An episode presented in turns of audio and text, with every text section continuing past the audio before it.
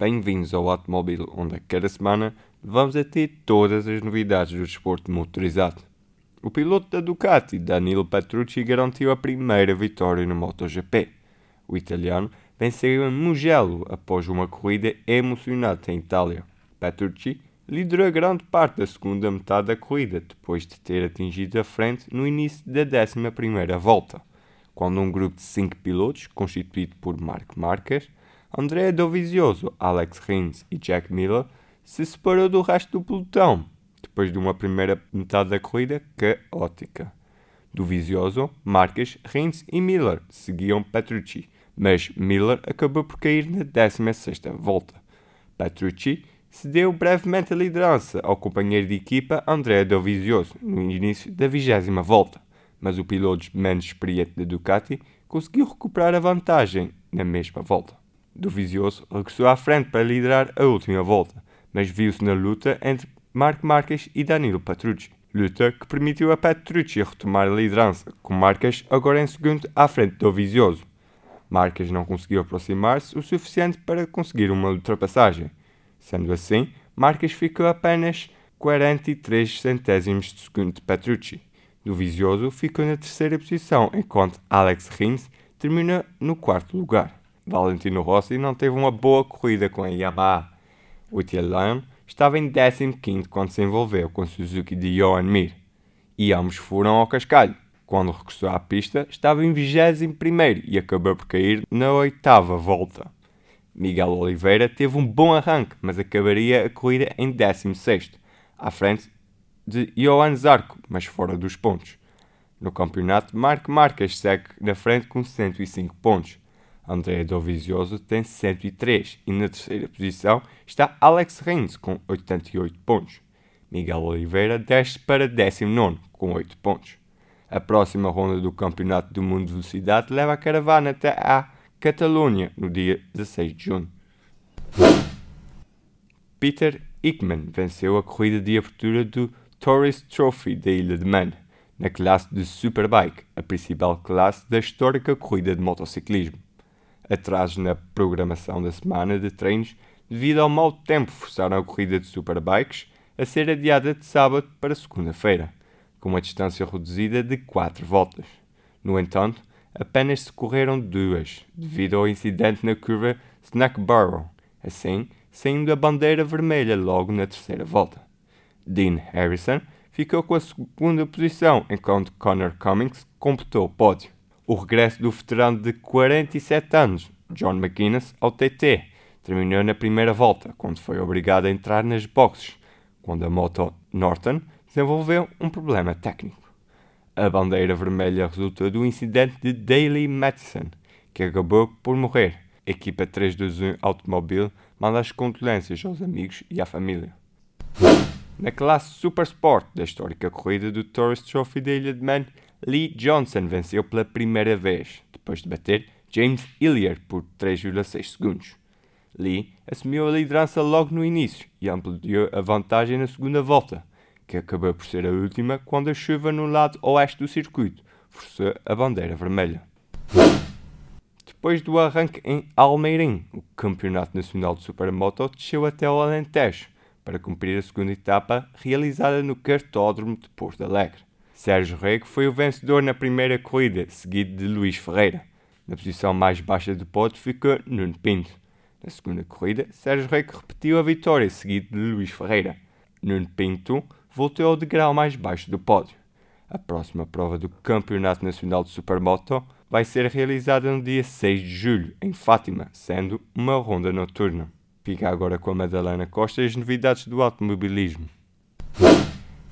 Nas quatro rodas, em terras portuguesas, correu-se a sétima ronda do Campeonato Mundial de Rallys. Pilotos e equipas dirigiram-se a Matozinhos. O Toyota Diot Tanak e Martin Harvioja foi o grande vencedor e soma já a segunda vitória consecutiva no campeonato. O Hyundai de Thierry Neuville e Nicolas Gilsow ficou no lugar intermédio do pódio, na frente do Citroën de Sébastien Ogier e Julian Ingracia.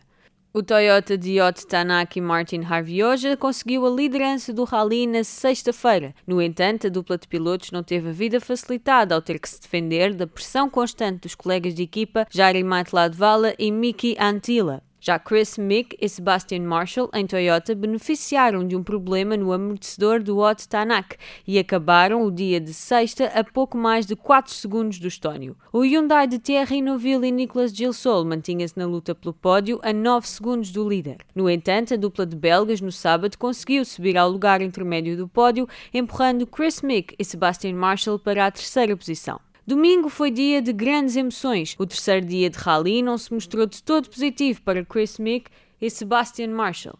No penúltimo troço, os britânicos fizeram um peão e cederam passagem a Thierry Neuville e Nicolas Gilsol para a segunda posição. Na última especial, Chris Mick e Sebastian Marshall tiveram um acidente, acabando por desistir do rally. Quem aproveitou foi Sebastian Ogier e Juliana Ingrácia, que subiram ao último lugar do pódio. Armindo Araújo e Luís Ramalho foram os melhores dos pilotos portugueses, ficando na 16ª posição. Nas contas do campeonato, Sebastian Ogier lidera com 142 pontos. Ott Tanak segue em segundo a dois pontos do primeiro classificado.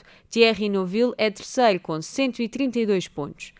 Na categoria WRC2, a dupla de pilotos francesa Pierre-Louis Lobé e Vicente Landá conquistaram o lugar mais alto do pódio. Na segunda posição ficaram Emile Bergvist e Patrick Barth.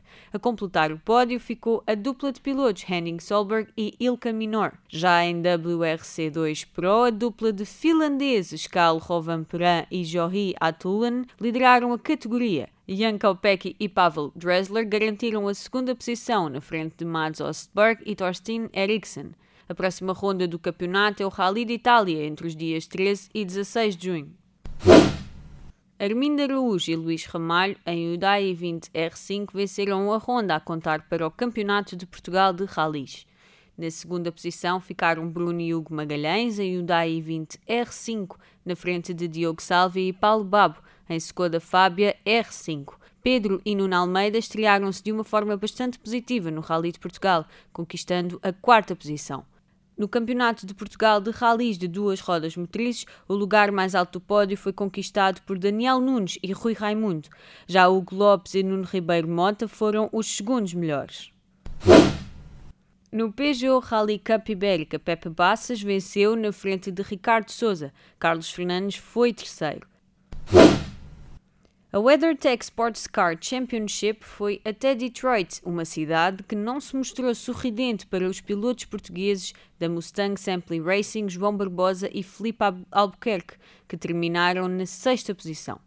Dane Cameron e Juan Pablo Montoya em Acura DPI venceram. Felipe Nars e Pipo Derani em Cadillac DPI ficaram no segundo lugar, na frente de Ricky Taylor e Hélio Castro Neves em Acura DPI. A próxima ronda acontece a 30 de junho em Walt Kings Glen.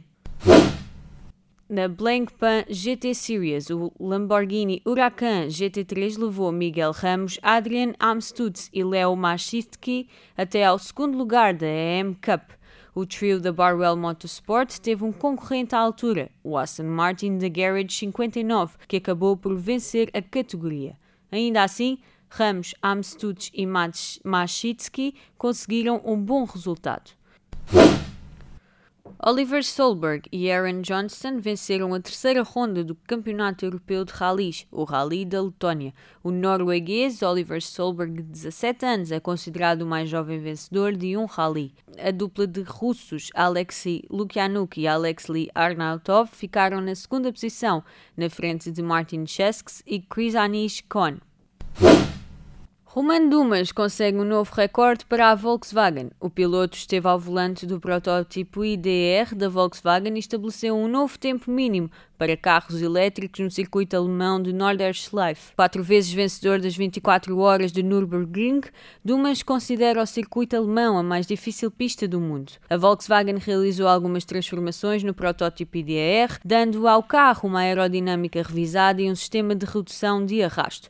Os pneus também foram trocados para pneus Bridgestone. Por esta semana é tudo. Liga-te ao SoundCloud em soundcloud.com/321 ou na tua plataforma preferida para não perderes nada. Na próxima semana estamos contigo para te dar mais novidades sobre o mundo das duas e quatro rodas.